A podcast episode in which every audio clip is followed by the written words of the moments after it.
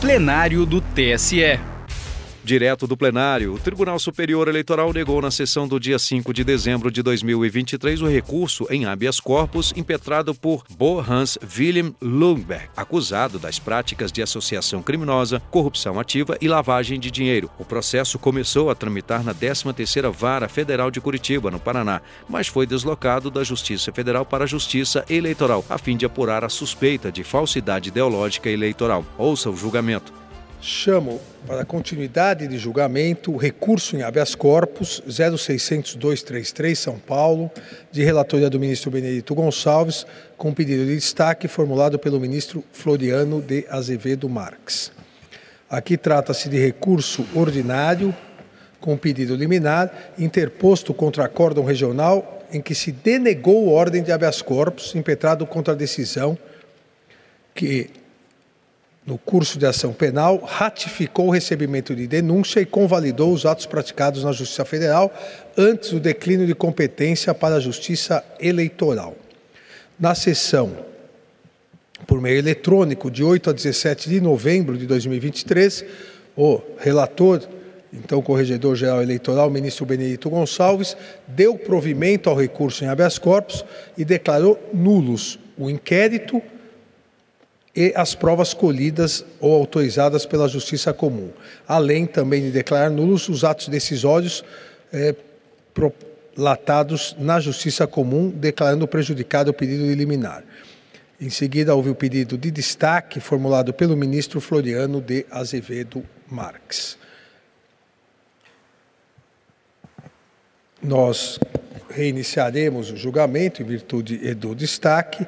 É, não vota o ministro Antônio Carlos Ferreira.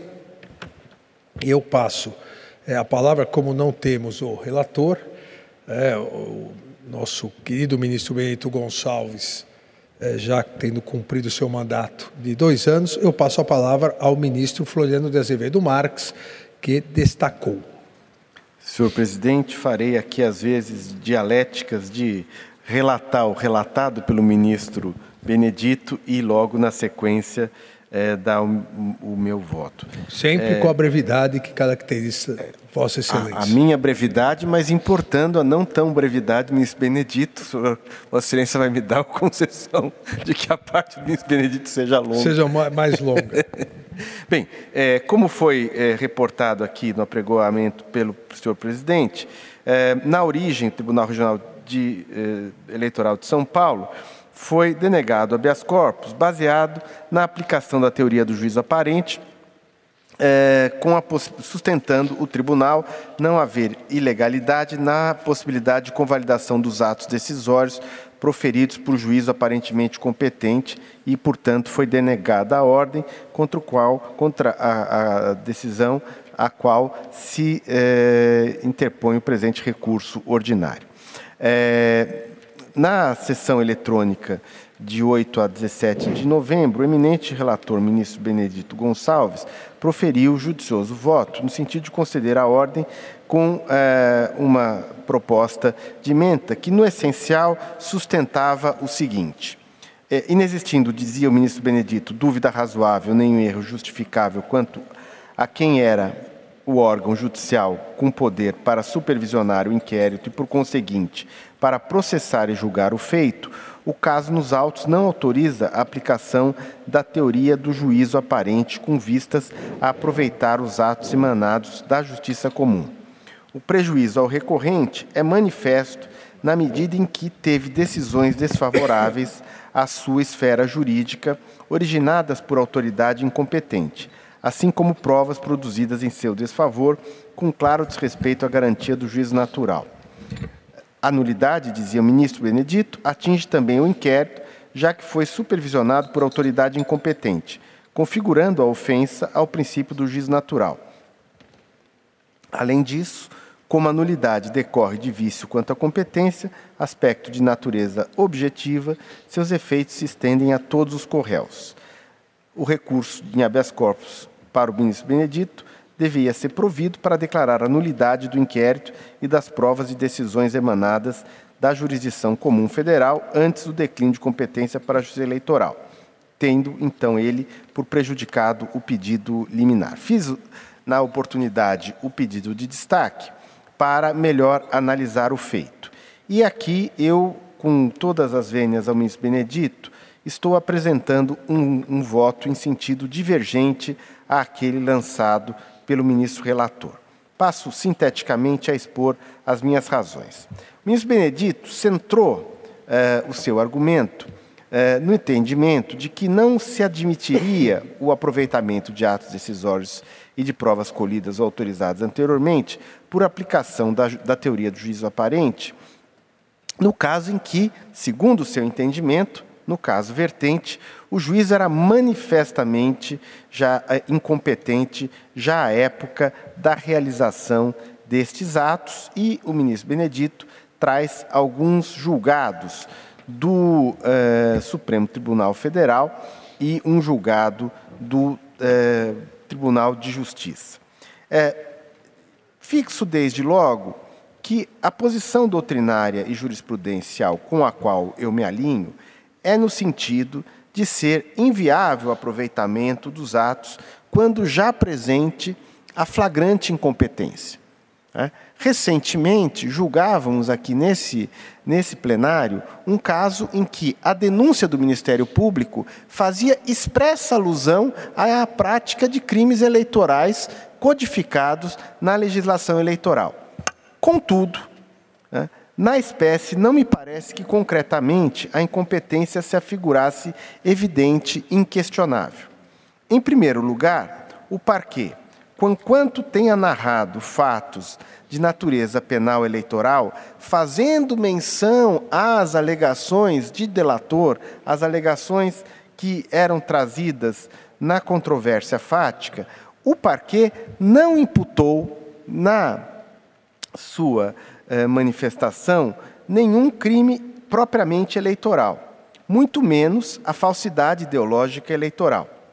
A defesa, com muita percussiente, muita percussiência, suscita incompetência do juiz da 13ª Vara Federal de Curitiba, mas a tese foi rechaçada na origem sobre o fundamento de que a menção de que valores teriam sido destinados a agentes políticos per se não induz a existência de crimes eleitorais.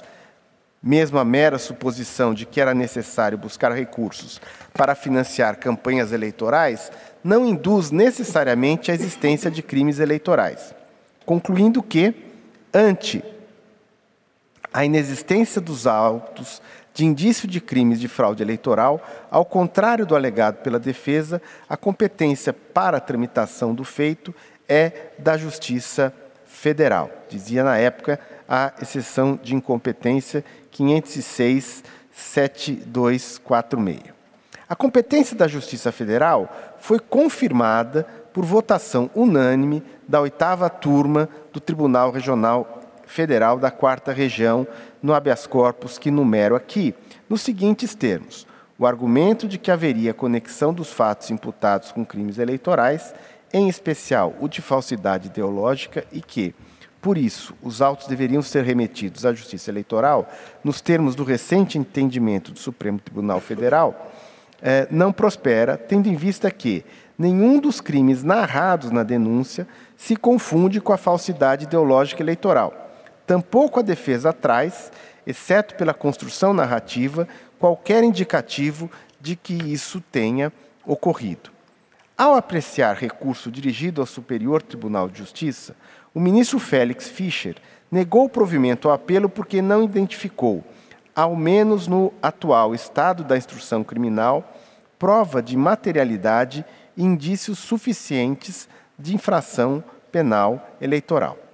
Apenas por ocasião do julgamento do agravo regimental interposto contra a decisão da quinta turma do STJ, por maioria de votos, reconheceu a incompetência do juiz da 13ª Vara de Curitiba, visto que, a despeito de não trazer a qualificação jurídica adequada de todas as condutas narradas, a denúncia contém descrição de fatos que se subsumem ao tipo penal previsto no artigo 350 do Código Eleitoral.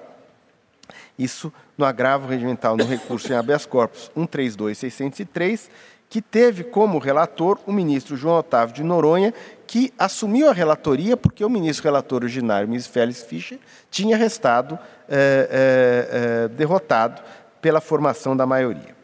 Vale lembrar que, nesse interstício, o Supremo Tribunal Federal já finalizara o julgamento do quarto agravo regimental no inquérito 4435 da relatoria do ministro Marco Aurélio, no qual se reiterou a histórica posição de que compete a essa justiça especializada o julgamento de crimes eleitorais e dos comuns que lhes forem conexos. E aqui trago a ementa desse julgado.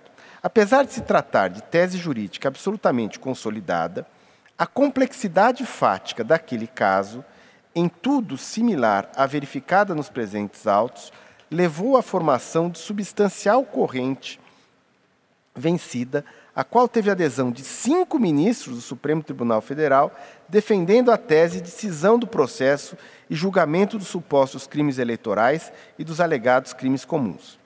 Portanto, sempre com as mais respeitosas vênias ao relator e àqueles que os acompanhem, a complexidade dos fatos narrados na ação penal subjacente à impetração da análise e dos acontecimentos processuais antes narrados indicam que a incompetência da Justiça Federal não era evidente, inquestionável, de modo a afastar a aplicação da teoria do juízo aparente. Veja-se que aqui não discute, ministro André, a pertinência da competência da Justiça Eleitoral mas a circunstância de quando da realização dos atos que se discute aproveitamento ou não, de esta a, a, a competência da justiça eleitoral não ser manifesta e incontroversamente patente a ponto de tornar aqueles atos insalvavelmente é, é, é, nulos. Assim, a meu sentir, devem ser preservados o inquérito, as provas colhidas ou autorizadas pela Justiça Comum, além dos atos decisórios prolatados naquela seara Tal providência foi adotada por esta Corte Superior por ocasião do julgamento do recurso especial 0600-021, eh, dígito 32 da Paraíba, de minha relatoria, no qual também se discutiam as consequências decorrentes da reafirmação da competência da Justiça Eleitoral em, em, em contextos que tais, julgado esse, inclusive, recentíssimo da semana passada. Ante o exposto, rogando as mais respeitosas vênias ao relator e àqueles que o acompanhem, voto no sentido de negar provimento ao recurso em habeas corpus interposto por Bo Hans Wilhelm Ludenberg. É assim que vo como voto, senhor presidente. Agradeço ao ministro Floriano, ministro eh, Vistor, que, eh, divergindo do eminente relator, votou no sentido de eh, negar provimento ao recurso em habeas corpus. Voltando ao. Voltando ao sequência, antes eu quero só cumprimentar o doutor Eduardo Fabiano Rocha de Carvalho, presente no plenário, advogado do recorrente.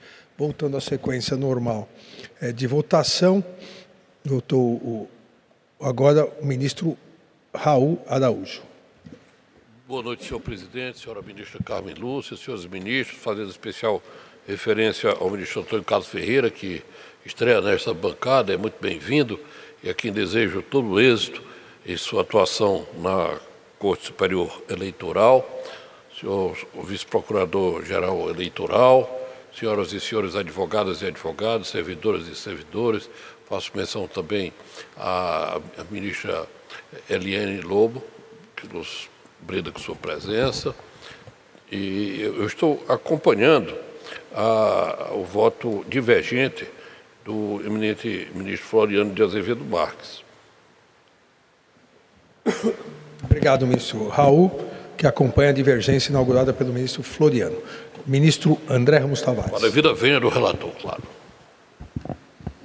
Senhor presidente, renovo meus cumprimentos, acho que pela sexta vez, né? Eu gostaria aqui só de inicialmente cumprimentar o Dr. Eduardo Fabiano Rocha de Carvalho, advogado recorrente, e muito, ainda que muito brevemente, eu vou fazer juntada de voto, mas considerando o voto substancioso da divergência, eu gostaria de sublinhar apenas dois pontos.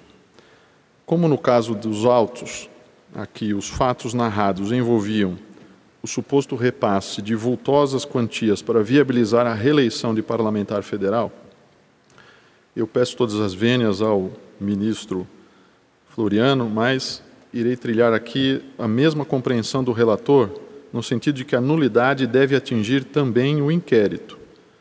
E aqui faço uh, uma referência a uma decisão do Supremo que me parece que, pelas mesmas razões, se aplica a esta situação. É o caso é, do uh, agravo regimental e embargos de divergência no recurso extraordinário 1322854, em que ficou como relator para o acordo o ministro Gilmar Mendes.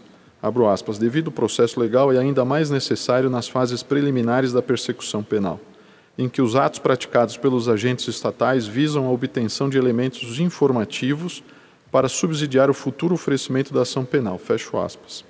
Acrescento ainda a peculiaridade de que, no caso, peculiaridade que salta aos olhos, na medida em que diversos elementos, na minha compreensão, diversos elementos de investigação já apontavam de maneira segura, ainda que em sede de inquérito, para a existência de supostos crimes necessariamente eleitorais, a indicar uma manifesta e intencional manipulação da competência comum na espécie não havia, desde o primeiro momento, falar-se em dúvida ou erro, judiciário, é, ou erro justificável. Né? É, estava presente, sim, no meu modo de ver, a flagrante incompetência. Dessa forma, compreendo ser inaplicável a teoria do juízo aparente, posto que, nesse caso concreto, desde a delação até a peça acusatória já estavam presentes todos os elementos fáticos descritivos de conduta típica afeta a seara eleitoral.